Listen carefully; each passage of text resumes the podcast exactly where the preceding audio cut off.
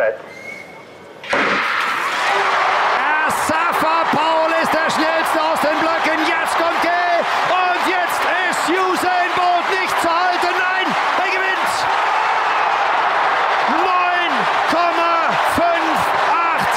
9,58 Weltrekord. Diesen Moment, den ihr gerade gehört habt, den habt ihr möglicherweise vor zehn Jahren schon mal live mitbekommen. Nämlich als Usain Bolt in Berlin die 100 Meter gesprintet ist und dabei einen Weltrekord aufgestellt hat, der unfassbar war, der bis heute nicht angetatscht werden sollte. Es waren 9,58 Sekunden und es hat einiges in mir ausgelöst. Ich war riesengroßer Fan nach dieser Aktion von Usain Bolt. Ich dachte mir, das ist ein Vorbild, äh, das ich, das ich unbedingt in meinem Leben brauche, ähm, bis ich einige Jahre später herausgefunden habe und mich ein bisschen mehr beschäftigt habe mit Usain Bolt, dass er dass er eine äh, Trainings- und Arbeitsmoral hat, die nicht wirklich die beste ist und er einfach mit Sachen gesegnet ist, mit denen andere Menschen nicht gesegnet sind. Ähm, Usain Bolt soll aber gar nicht das zentrale Thema sein, sondern vor allem hat sich die Frage bei mir aufgetan, wie kann ein Mensch so krass werden? Wieso war ein Mensch vor 50 Jahren nicht schon so krass? Und wie sieht die Zukunft aus? Denn es geht mir vor allem im Fußball so, wo dann auch natürlich Sprint äh, mit vertreten ist. Im Fußball geht es mir so, dass es einfach immer heftiger wird. Äh, von Jahr zu Jahr werden die Summen höher und auch die Leistungen werden immer besser. Ähm, gefühlt jedenfalls. Wenn man sich ein Spiel von vor 50 Jahren anschaut, dann ist das eine ganz andere Welt. Und ich könnte mir zum Beispiel einen Diego Maradona ähm, nicht mehr vorstellen heutzutage. Wenn Diego Maradona mit seinen Skills von damals in einer heutigen Liga spielen würde, äh, wäre er in meinem Kopf kein erfolgreicher Fußballer. Er wäre zu schlecht tatsächlich für, für die erste Liga in meinen Augen. Das ist jetzt eine gewagte Aussage. Wahrscheinlich würde er trotzdem in der ersten Liga spielen, aber vielleicht nicht beim FC Bayern München. Ähm, und warum das so ist und ob das eine Begründung hat, das äh, wollte ich mir heute mal anschauen. Das Beispiel von Usain Bolt nehme ich gleich nochmal auf, aber ich würde gerne ganz kurz die 100 Meter beiseite lassen und etwas äh, größer werden und mir die 42 Kilometer des Olympischen Marathons anschauen, denn das ist schon ziemlich faszinierend, was da für Zahlen auftreten. 1904 hat der Gewinner des Marathons drei Stunden, 28 Minuten und 53 Sekunden gebraucht, um durch die Ziellinie zu laufen. Das ist eine krasse Zeit und auch heutzutage noch sehr schwer zu erreichen für die meisten, aber es ist sehr mindblowing, wenn man sich anschaut, wie lange der Sieger des Olympischen Marathons 2016 gebraucht hat. Dieser Mann, ähm, dessen Namen ich leider gerade nicht weiß, hat nämlich gerade mal zwei Stunden, acht Minuten und 44 Sekunden gebraucht. Das ist eine Ersparnis von knapp einer Stunde 20 und das würde bedeuten, dieser Mann kann noch vier Folgen King of Queens schauen, nachdem er äh, bereits gewonnen hat und könnte dann immer noch entspannt ähm, dem Sieger aus dem Jahre 1904 zu seinem Einlaufen beglückwünschen das sind dann diese Zahlen, wo ich mir denke, what the fuck? Wieso kann ein Mensch 100 Jahre später, was evolutionstechnisch eigentlich keine Rolle spielen sollte, so viel schneller laufen, beziehungsweise hat so viel mehr Ausdauer? Und bevor ich das beantworte, nochmal ganz kurz zurück zu Usain Bolt, der bekanntermaßen den Weltrekord am 100-Meter-Sprint mit 9,58 Sekunden gepackt hat. 9,58 Sekunden Kurzer Vergleich zum Jahr 1936. Ähm, der damalige Rekordhalter hieß Jesse Owens und hat 10,2 Sekunden gebraucht. 10,2 Sekunden und 9,58 Sekunden, da ist irgendwie nicht so viel dazwischen wie bei knapp dreieinhalb Stunden und bei knapp zwei Stunden. Da man sich es nur sehr schwer vorstellen kann, wie wenig Zeit zwischen 9,58 Sekunden und 10,2 Sekunden verstreicht, habe ich da mal eine Audiodatei rausgesucht, die das etwas äh, besser darstellt genau hingehört. Jetzt geht's los. Der erste dort, den ihr hört, das ist Usain Bolt, der schnellste Mensch der Welt. Der zweite dort ist Sefa Powell, ein Landsmann von Usain Bolt, also auch Jamaikaner. Und der zweitschnellste Mensch der Welt. Und der dritte, das ist Jesse Owens, der 1936 eben diese 10,2 Sekunden gebraucht hat, um die 100 Meter zu sprinten. Und wenn man ehrlich ist, das hört sich nicht so an, als ob man sich groß fragt, wie das, wie das sein kann, dass diese große Spanne entstehen konnte. Im Gegenteil, es stellt sich für mich eher die Frage, wieso es beim Marathon so einen großen Unterschied gibt und beim Sprint eben nicht. Also es ist wirklich ja minimal dafür, dass 80 Jahre zwischen Jesse Owens und Usain Bolt liegen. Und lustigerweise ist die Begründung sowohl beim Marathon als auch beim Sprint tatsächlich die gleiche ähm, und auch die gleich simple. Denn es geht lediglich um die Ausstattung. Es ist nicht so, dass die Evolution irgendwie unfassbar krass in den letzten 100 Jahren an uns Menschen gearbeitet hat zu einem gewissen Grad bestimmt, aber äh, zu einem sehr, sehr kleinen Grad, denn Äh, solltet ihr mal in Biologie aufgepasst haben, dann wisst ihr, dass die Evolution nicht in sehr kurzen Abständen arbeitet, sondern in eher äh, Dimensionen, die wir nicht erleben, weil wir dann schon längst tot sind wieder. Ähm, es ist die Ausstattung. Es wurde besser daran gewerkelt, was für Schuhe die, die Läufer tragen, was für Untergründe sie zum Laufen bekommen. Und äh, das ist der, der einzige Grund. Wenn man sich Usain Bolt anschaut, der eben die perfekten Puma-Schuhe designt bekommen hat, äh, bekommen hat und auf perfektem Untergrund ähm, in Berlin gelaufen ist, dann ist das schon mal die perfekte Voraussetzung. Und wenn man sich dann Jesse Owens anschaut, der damals mit naja, mit irgendwelchen Schlappen sozusagen. Also auf jeden Fall äh, hat er keine Schuhe getragen, die auf dem gleichen Niveau von heute waren. Und äh, er ist auf einem Untergrund gelaufen, der größtenteils aus Asche bestand. Er ist also auf keinem festen Untergrund äh, gelaufen wie Usain Bolt, sondern musste seine halbe Energie schon beim Starten in der Asche verbraten. Ähm, wir wissen, wenn wir am Strand laufen, ist es auch nicht ganz so einfach. Auf Ascheboden, wie es damals üblich war, kann man sich das in ganz kleinen Grade genauso vorstellen, nämlich man startet und verschwendet schon sehr viel Energie daran, überhaupt auf dem Boden sich abdrücken zu können. Dazu kommt eben auch, dass äh, Usain Bolt zum Beispiel einen äh, sehr, sehr aerodynamischen Startblock bekommen hat, ähm, was Jesse Owens damals nicht zur Verfügung hatte. Außerdem war Jesse Owens nicht unbedingt der gesündeste Typ, wenn es dazu kam, äh, sich perfekt zu ernähren und sich perfekt vorzubereiten auf einen Wettbewerb. Es äh, war nicht äh, die Normalität, dass man eine Avocado-Schnitzel gegessen hat zum Frühstück oder dass man kein Bier getrunken hat vor einem Wettbewerb. Übrigens ähnlich wie bei der deutschen Nationalmannschaft im Fußball, die sich auch gerne mal in den 80er Jahren vor einem WM-Spiel betrunken hat. Es war einfach nicht dieses Verständnis dafür da, dass man das bräuchte. Usain Bolt, habe ich ja schon erwähnt, hat zwar nicht die, die krasseste Trainingsmoral, also er ist schon sehr arrogant und glaubt, dass er nicht so viel machen muss, was auch stimmt, denn seine Genetik ist einfach super. Ähm, dafür ist auch nicht das beste Beispiel. Aber die meisten Sportler äh, haben nun mal eine ganz andere Einstellung. Cristiano Ronaldo ernährt sich perfekt, trinkt keinen Alkohol, lässt sich nicht mal Tattoos stechen, äh, tut einfach alles dafür, dass er jeden Morgen fit auf dem Platz stehen kann, was Jesse Owens damals zum Beispiel nicht tat. Aber man kann sich auf jeden Fall äh, denken, dass Usain Bolt heutzutage mindestens zehn Ernährungsberater hat, äh, die ihm genau sagen, was er zu essen hat, damit er seine perfekte Leistung abrufen kann. Anderes Beispiel, und zwar Eddie Merckx, der 1972 einen anderen Rekord aufgestellt hat. Er ist mit einem Fahrrad knapp 49,4 Kilometer gefahren in knapp einer Stunde. Unfassbar lang, unfassbar weite Distanz, auch heute noch. Und ähm, die Entwicklung ist aber sehr interessant. 1996 wurde dann ein neuer Rekord aufgestellt von knapp 56 Kilometern in einer Stunde. Und Wissenschaftler haben nicht lange gebraucht, um herauszufinden, warum. Es lag daran, dass der Sportler viel besser war als Eddie Merckx damals. Es lag einfach daran, dass die Fahrräder viel aerodynamischer wurden als damals. Und um das zu testen, wurde ein neuer Wettbewerb eingerufen. Also es gibt auch moderne Rekorde mit modernen Fahrrädern, aber es wurde auch ein Wettbewerb eingeführt, der zeigen sollte, dass Eddie Merckx Rekord immer noch sehr, sehr krass ist. Es wurde ein Wettbewerb eingeführt, in dem kein anderes neumodisches Fahrrad erlaubt war. Es wurde, es wurde nur erlaubt, mit der gleichen Technik zu fahren wie damals Eddie Merckx. Und äh, es ist faszinierend. Eddie Merckx, wie gesagt, hat diese hat in einer Stunde knapp 49,431 Kilometer absolviert und äh, der Rekord heute, der Eddie Merckx Rekord heute, wurde um gerade mal 300 Meter übertroffen. Also mit einem aerodynamischen Fahrrad schafft man knapp 46 Kilometer, was knapp 7 Kilometer mehr sind als der Eddie Merckx Rekord. Mit dem gleichen Fahrrad schafft es aber ein moderner Athlet trotzdem gerade mal 300 Meter mehr zu absolvieren als er damals, was unfassbar ist. Und das ist nun mal größtenteils auf die Technik zurückzuführen und nicht, wie wir es gerne hören würden, auf die menschliche Evolution.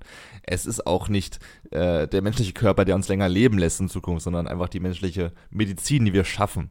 Es gibt aber noch einen interessanten Aspekt, der dafür sorgt, dass wir Sportler heutzutage einfach als beeindruckender sehen als möglicherweise vor 50 oder 100 Jahren.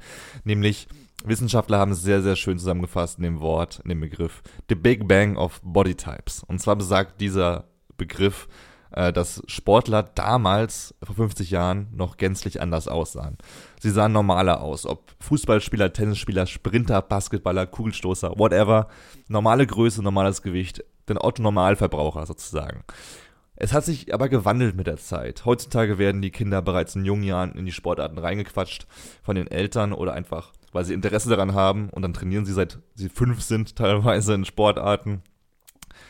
dann wird also auch selektiert direkt, ob du größer bist, äh, ob du schwerer bist, ob du wresteln kannst. Also, wenn du größer bist, gehst du Basketball spielen. Wenn du klein und agil bist, dann wirst du Lionel Messi. Wenn du ein Tennisspieler bist, dann hast du viel Ausdauer. Oder du wirst Sprinter oder Marathonläufer. Äh, wenn du Marathonläufer bist, dann siehst du sehr, sehr dünn, beinahe ungesund aus. Damals Jesse Owens ähm, na gut, Jesse Owens war jetzt der Sprinter und nicht der Marathonläufer, aber er sah normal aus. Jesse Owens sah auch nicht annähernd so aus wie Usain Bolt. Es ist einfach selektierter geworden. Es ist wie ein großes Sieb, durch das die Sportler durchgedrückt werden. Und wenn du über zwei Meter bist, dann bist du NBA-Spieler. Wenn du 100 Kilo plus wiegst, dann wirst du nun mal wresteln beispielsweise. Es ist auch der finanzielle Ansporn. Wenn du weißt, okay, ich bin über zwei Meter und ich könnte bei der NBA in der NBA spielen und mit Basketball Millionen verdienen, dann würde ich das doch eher machen, als vielleicht, auch wenn ich Tischtennis mag, Tischtennis zu spielen, äh, spielen zu gehen. Denn ich weiß, als Tischtennisspieler habe ich mit meinen 2,20 Meter keine so großen Chancen, gegen die 1,60 Meter flinken Asiaten zu bestehen. Außerdem, und das spielt da ebenfalls mit rein, hat sich die Psychologie immer weiter verbessert das Mindset, das wir Menschen tragen, kann immer weiter gestärkt werden. Es wurde darin begründet zum Beispiel von Wissenschaftlern, dass wir zwar in uns Grenzen haben, die wir nur selten antatschen, einfach weil der Körper uns auch selbst davor bewahren möchte, uns ähm, zu verletzen, aber wir mit Motivationsvideos und Motivationstrainern und was auch immer uns immer weiter pushen können, über unsere Grenzen hinaus zu gehen. Also damit meine ich jetzt nicht nur Drogen zu nehmen und auch besser zu werden wie Neil Armstrong, sondern wirklich wie Cristiano Ronaldo zu sagen, ich trainiere jetzt zwei Wochen lang durch, esse das perfekte Essen, äh, schlaf perfekt und äh, jeden Tag werde ich länger da bleiben als alle anderen und und und werde das trainieren, was ich nicht kann und will darin besser werden und werde auch über die Schmerzgrenze über, darüber hinausgehen, um besser zu werden, dann ist das eine Einstellung, die man damals nicht so hatte wie heutzutage. Do you feel yourself spinning, wobbling, gyrating? No, I'm pretty rock solid. We always say, don't believe us, do your own research, but unless you know there's a question, you're not going to do the research. Toilet water's not flying out on people in Australia because of gravity. Well, hello, It doesn't fly out of the toilet because water seeks its level. Jetzt kommt ein harter Break, denn ich gehe weg von diesem wissenschaftlich sportlichem und hin zu etwas, was eigentlich nur blödsinnig ist. Hm, Flat Earthern. Wer sie nicht kennt, das sind die Leute, die daran glauben, dass die Erde eine Scheibe sei und kein Globus und das ist schon blöd genug.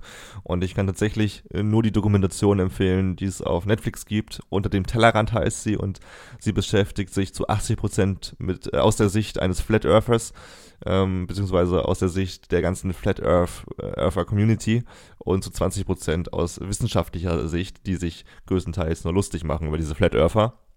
Das soll aber gar nicht das Thema sein. Das Thema soll nämlich sein, dass selbst Flat Earther, Menschen, die daran glauben, dass die Erde eine Scheibe sei, nicht daran glauben, äh, dass der Klimawandel ein Horx sei. Also sie glauben an den Klimawandel. Ich habe es gerade sehr umständlich erklärt. Selbst Flat Earther glauben daran, dass es den Klimawandel gibt. Und das ist sehr lustig, denn, denn sie wurden gefragt, die Flat Earth Community wurde auf Twitter gefragt, ob sie denn daran glauben würden an den Klimawandel. Und äh, es kam ein offizielles Statement und ich zitiere im O-Ton, natürlich wäre es unverantwortlich, etwas in Frage zu stellen, was dermaßen stark bewiesen wurde und uns als Spezies bedroht. Das ist also der Beweis dafür, dass selbst Donald Trump dümmer ist als ein fucking Flat Earther, denn der Präsident der Vereinigten Staaten ist offenkundig ein Vertreter der Meinung, dass der Klimawandel nicht existiert, weil es an manchen Stellen der Erde doch sehr warm ist. Und ich finde das einfach faszinierend, denn Flat Earther sind dann nicht nur intelligenter als Donald Trump, sondern auch ungefährlicher. Denn Flat Earther, egal wie dumm man das sieht, wie dumm man auch äh, die Einstellung sieht, dass ein Mensch nicht glauben mag im Jahr 2019, dass die Erde nun mal wirklich rund ist, äh, umso sehr muss man auch anerkennen, dass ein Flat Earther einem auch nicht wehtut wenn Peter daran glaubt, dass die Erde eine Scheibe ist, dann ist es sein Ding. Dann ist das ungefähr so, wie wenn ein Christ daran glaubt, dass es Gott gibt, meiner Meinung nach. Ich bin Atheist und ein Christ, der an Gott glaubt, ist mir aber völlig schnurzegal, solange er nun mal äh, nicht in Missionen zieht und äh, andere Menschen mit Gewalt davon überzeugen möchte, dass seine Ideologie die richtige ist. Das tun die meisten Flat Earther ja nun mal auch nicht. Sie sind in einer kleinen Sekte und, und äh, tauschen Theorien aus, die nun mal lustig sind für sie, aber eine Art Religion und das ist in Ordnung. Sie tun aber niemandem weh damit. Wenn aber Flat Earther so wie Donald Trump an den Klimawandel nicht glauben würden, dann wäre es nun mal so, dass sie auch nichts dagegen tun würden, beziehungsweise diesen Klimawandel, den es nun mal offenkundig gibt, sogar befeuern würden. Und die Aussage dieses ganzen Bits ist eigentlich nur, dass Donald Trump ein Arschloch ist. Und ich mal wieder über Donald Trump reden wollte. Und ich finde Flat Earther einfach unfassbar faszinierend, denn äh, schaut euch mal diese Dokumentation an auf Netflix. Äh, es, es zeigt sehr gut, warum sie nicht an Wissenschaft glauben. Und äh, es gibt manche Stellen, wo selbst intelligente Menschen mal genauer hinhören müssen, weil man dann versteht, dass Flat Earther nicht nur dumme Menschen sind. Das sind, das sind keine Hinterwäldler, die noch nie vor dem Internet saßen oder, oder vor dem Phoenix Channel, um mal eine schöne Doku zu schauen. Das sind Menschen, die gar nicht so blöd sind, sich aber ihre Begründung hinlegen, wie man möchte. Ich habe da eine, eine sehr schöne Beschreibung gelesen letztens. Wissenschaft funktioniert so, dass du etwas ausprobierst, dass du ein Experiment hast und sehen möchtest, was dabei rauskommt.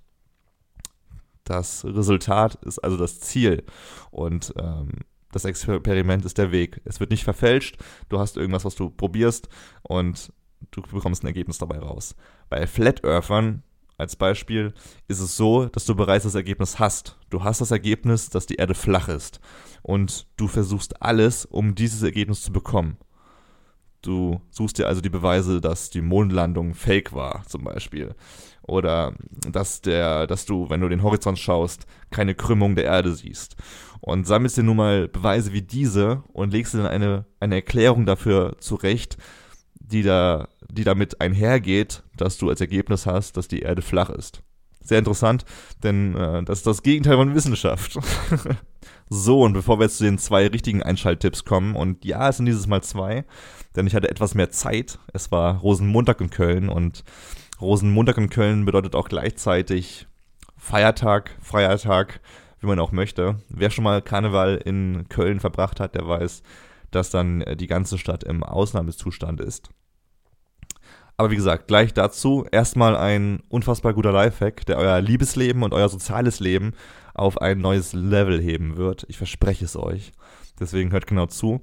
Und zwar, wenn das nächste Mal eure Freundin oder euer Freund oder euer Bruder oder wer auch immer zu euch kommt und ihr seht schon diese Ekstase im Gesicht und diese Aufregung und, und dann die Worte aus dem Mund, ich muss dir was erzählen, ich muss dir was zeigen. Das, das musst du sehen. Und ihr wisst schon, okay, diese Person will mir jetzt etwas Witziges zeigen oder was Lustiges erzählen oder was auch immer. Und ihr hört die ersten Worte und ihr stellt fest, diese Person will euch etwas zeigen oder etwas erzählen, was ihr schon kennt ein Meme, das lustig ist und du sagst schon, und du denkst dir im Kopf schon, ja, kenne ich. Dann sprech diese Worte aber bloß nicht aus. Stop it right there. Lächel einfach, sei genauso aufgeregt, lausche den Worten des Gegenübers und lass dir einfach das zeigen oder erzählen, was diese Person möchte. Und sag am Ende einfach, wow, das ist echt cool, das ist echt lustig. Was auch immer. Zeig, dass du es richtig cool fandest, das gezeigt zu bekommen. Denn, wenn du sagst, ja, kenne ich schon, nach dem ersten Satz, äh, den diese Person erzählt hat, dann, dann wird eine unangenehme Stille herrschen, die euch beiden nicht gut tun wird. Niemand mag diese Stille, wenn man sagt, ja, kenne ich, und dann hört diese andere Person auf, einfach zu reden, weil, weil sie merkt, okay, es ist überflüssig. Äh, schluck einfach deinen Stolz runter oder was auch immer du dann fühlst, wenn du es nicht aussprichst, dass du schon gesagt hast und hör zu, denn es ist einfach eine Win-Win-Situation. Die Person freut sich, dir was erzählen zu können und du kannst dich darüber freuen, dass sie sich gefreut hat. It's easy as that. Und man kommt einfach nicht wie ein arrogantes Arschloch rüber, auch wenn es eben um so eine kleine Sache wie ein Meme geht, wo man sagt, ja, ich kenne das schon. Das ist einfach gemein und unnötig für das Heil des Seelenfriedens dieser Welt. If you're watching this, then I'm not around anymore. But don't spiral, don't obsess. Keep going. So how are you? A good day is when I don't go around wanting to shoot random strangers in the face and then turn the gun on myself. Bad then. Zum Abschluss jetzt wie immer eine kleine Empfehlrunde von mir, denn ich habe mal wieder ein bisschen was geschaut letzte Woche, was ziemlich cool war in meinen Augen. Gleich zwei Sachen, die mich ziemlich geflasht haben. Und zwar habe ich mir letzten Sonntag noch, ähm, nachdem ich diese Folge veröffentlicht habe, die Stärke des Verlierens angeschaut. Und Spoiler, das ist übrigens wieder eine reine Netflix-Empfehlungsrunde für euch, denn ich äh, schaue einfach nur sehr viel Netflix, da es einfach die App ist, die sich bei meinem Fire TV Stick am leichtesten und am schnellsten öffnen lässt.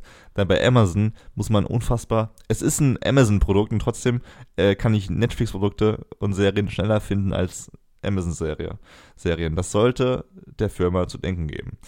Deswegen, wie gesagt, zwei Netflix-Produktionen. Nummer eins, die Stärke des Verlierens es ist keine richtige Serie, es ist eher eine Doku-Reihe. Und ähm, selbst da ist es eine Anthologie-Doku-Reihe. Anthologie heißt, oder Anthology, wenn man möchte, äh, im Englischen möchte. Äh, Anthology bedeutet, dass es keinen Story-Zusammenhang hat. Also du kannst die erste Folge schauen, aber auch die fünfte direkt, wenn du möchtest. Du würdest jetzt nicht äh, irgendwas verpassen oder na gut, ob du was verpassen würdest, ist eine andere Frage, aber du würdest den Zusammenhang trotzdem verstehen. Und zwar geht es in der Stärke des Verlierens um um Menschen, die in ihrem Leben gescheitert sind. Um, um Profis, die gescheitert sind. Aber mit dem Twist, während sie gescheitert sind, haben sie, äh, hat sich eine andere Tür geöffnet und sie haben woanders Glück gefunden. Und deswegen ganz kurz will ich euch mal in die erste Folge entführen, wo es um Michael Bent geht, ein Profiboxer, der eigentlich nie boxen wollte wurde von seinem Vater aber geschlagen äh, und gezwungen dazu zu boxen, denn sein Vater wollte unbedingt, dass äh, Michael Bent der nächste Muhammad Ali wird. Und das wurde er nicht ganz. Aber es ist trotzdem sehr interessant, denn mh, hm, er hat stark trainiert, äh, er, er wurde ein Boxer über die Jahre und hat auch seinen ersten Profikampf angetreten. Oder er hat seinen ersten Profikampf angetreten. Er, er ist an seinen ersten Profikampf herangetreten. Irgendwie sowas. Und er hat seinen ersten Profikampf aber direkt verloren, weil er keine Lust hatte und er erzählt auch in der Dokumentation, dass er einfach jedes Mal, wenn er vor dem Ring stand, ähm, wegrennen wollte. Er hat sich gewünscht, dass ein Tornado irgendwie durch die Stadt fegt, dass ein Stromausfall ähm, eintritt, was auch immer. Er hat einfach keinen Bock zu boxen. Und diese Motivation, diese Demotivation war auch der Grund, warum er da verloren hat, meinte er. Aber irgendwie wurde sein Ehrgeiz gepackt, denn sein Vater hat ihn auch zur Sau gemacht nach dieser Niederlage, hat ihn als äh, Stück Scheiße beleidigt, was auch immer. Und das hat Michael Benz Motivation und auch Ehrgeiz gepackt. Dann wollte er plötzlich wirklich boxen. Jedenfalls für einen kurzen Zeitraum, um jedenfalls seinen Vater zu beweisen. Hat äh, einen Trainer besorgt und in kürzester Zeit zehn Profikämpfe gewonnen. Zehn Profikämpfe später sollte er gegen Tommy Morrison antreten und der war damals Heavyweight World Champion. Er hat gewonnen tatsächlich, wurde dann selbst zum Heavyweight World Champion und wusste, okay, das war jetzt der Moment, in dem ich fast in der Boxerrolle festgesteckt bin. Äh, er wurde Champion, obwohl er nie boxen wollte und wusste, das war schon zu viel tatsächlich für sein, für sein Leben, denn er wollte das nie machen. Er hat nie Spaß am Boxen gefunden und wenn er den nächsten Kampf gewinnt, dann wird er für immer auch in dieser Rolle feststecken bleiben. So jedenfalls äh, seine Gedankenwelt. Der nächste Kampf nach Tommy Morrison hieß Herbie Hyde. Herbie Hyde, äh, ebenfalls eine große Nummer, war dann Herausforderer und wollte den Newcomer äh, Michael Bent, der aus dem Nichts plötzlich Champion wurde, direkt natürlich herausfordern. Und ähm, es war der Kampf, in dem Michael Bent dann sich dazu entschieden hat, mit dem Boxen aufzuhören. Während des Kampfes äh, wohlgemerkt. Er hat mit kaum äh, spürbarer Lust gegen ihn gekämpft und sich verprügeln lassen. und ist irgendwann zu Boden gesackt, wurde dann ins Krankenhaus eingeliefert, weil er doch einige Schläge eingesteckt hat. Und im Krankenhaus wurde ihm dann gesagt von dem Doktor, sie dürfen nie wieder boxen.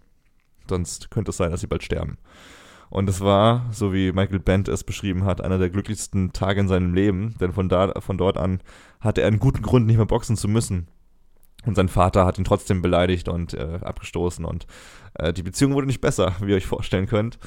Aber es war äh, das, der Beginn eines neuen Lebensabschnittes für Michael Bent, der von da an das machen konnte, was er möglich wollte. Und zwar hat er ein Theaterstück seitdem geschrieben. Er wurde Schauspieler, hat in dem Film Muhammad Ali gespielt äh, mit, mit Will Smith an der Seite.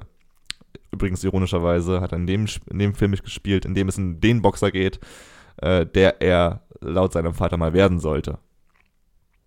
Er hat dann auch für Clint Eastwood beispielsweise Berater gespielt für den Film Million Dollar Baby und ist einfach jetzt eine sehr, sehr gefragte Persönlichkeit in Hollywood für, für Sportfilme und auch dafür Hollywood-Stars zu trainieren. Und wie gesagt, er schreibt eigene Theaterstücke und äh, das war schon immer seine große Leidenschaft, wie er meinte. Und es ist einfach eine wunderschöne Geschichte gewesen, die ich mit euch teilen, teilen musste.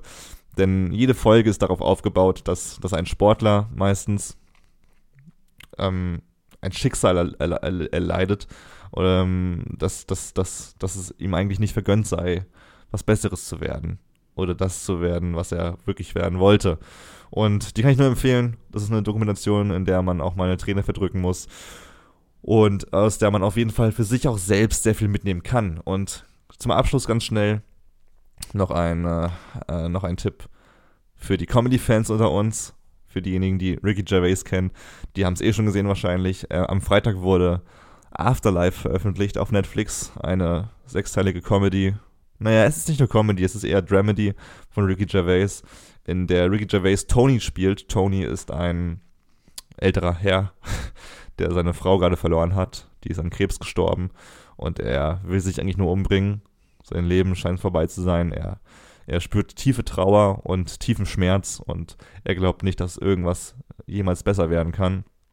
Und dementsprechend läuft er auch durch die, durch die Welt und er war schon kurz davor, sich umzubringen, hat dann aber im letzten Moment seinen Hund gesehen, der um die Ecke, um die Ecke kam und äh, hungrig war. Deswegen hat er sich die Pulsader nicht aufgeschnitten. Und ähm, für, für, für, für Tony war das der Moment, wo er meinte, okay, dann bringe ich mich jetzt nicht um, aber dann mache ich ab sofort das, was ich möchte. Ich bin ein arrogantes Arschloch, ich sage das, was ich denke, ich, ich, ich, fick euch alle, wenn ihr, wenn, wenn ihr mir dumm kommt. Und äh, wenn mir das alles zu blöd wird, dann habe ich immer noch, immer noch den Ausweg, mich selbst umzubringen. Das ist, wie er es beschrieben hat, seine Superpower, dass er sich umbringen kann, ohne dass es irgendwas verändern würde in der Welt. Und es ist also sehr philosophisch, sehr dramatisch, aber auch wirklich unfassbar lustig gemacht. Es sind sehr viele gute äh, Situationen dabei, die man, die man sehr gut nachvollziehen kann. Denn es ist einfach, es ist nicht ungreifbar. Es ist eine Comedy, eine Dramedy, die geschrieben wurde für alle Menschen. Nicht nur für diejenigen, die gerade ihre Frau verloren haben, so wie Tony, sondern für die Menschen, die durch den Alltag laufen und sich manchmal denken, ihr seid alles Wichser, Alter, ihr seid alle so dumme Scheißmenschen und ihr macht so viel dumme Scheiße, dass ich es kaum fassen kann. Und dann schaut man sich Afterlife an und versteht, ah, okay, es ist nicht jeder ein dummes Scheiß Arschloch auf dieser Welt, sondern wir alle haben unsere Probleme und wir alle sollten uns ein bisschen besser mal zuhören und, und uns alle ein bisschen besser stützen, um durch diese Welt zu kommen. Denn am Ende des Tages sterben wir alle und am besten wir sterben gemeinsam und glücklich und nicht alle wie pessimistische, zynische Arschlöcher, die alles verdammen. Und deswegen großer Tipp für, für den restlichen Sonntag oder die nächste Woche Afterlife von Ricky Gervais. thought I'd leave you a little guide to life without me. You're lovely, but you're absolutely fucking useless. Stay active. It's not ideal to be a fat, lazy, self-pitying lump. Pedo! What? Pedo! I'm not a pedo. And if I was, you'd be safe, you tubby little ginger cunt.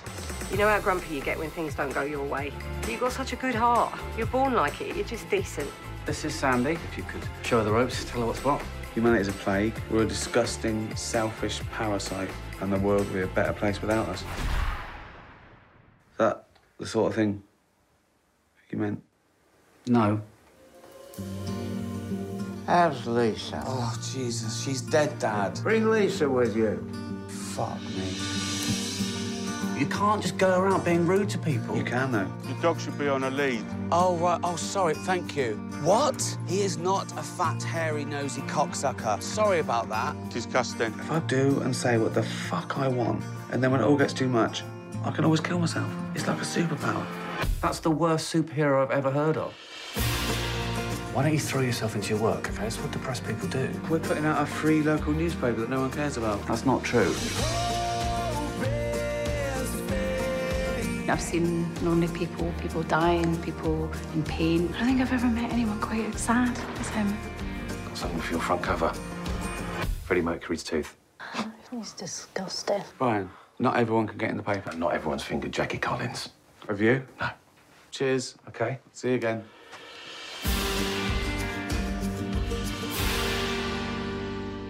Und das war es auch schon wieder für diese Woche. Eine etwas kürzere Folge. Wobei ich sehe gerade gar nicht so viel kürzer. Aber ich muss sagen, es war eine wuschige Folge. Ihr habt es bestimmt gehört. Ich war ein bisschen durch den Wind. Äh, die Gründe dafür erzähle ich euch nächste Woche, wenn äh, da das Zeug schon in den trockenen Tüchern ist. Denn ich arbeite gerade auch an äh, ein, zwei anderen Projekten die ich noch nicht verraten kann, die auf jeden Fall aber einen gewissen Anteil meiner Gedankenwelt einnehmen.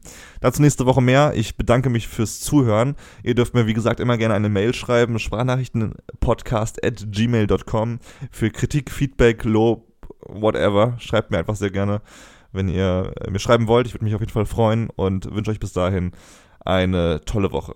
Tschö.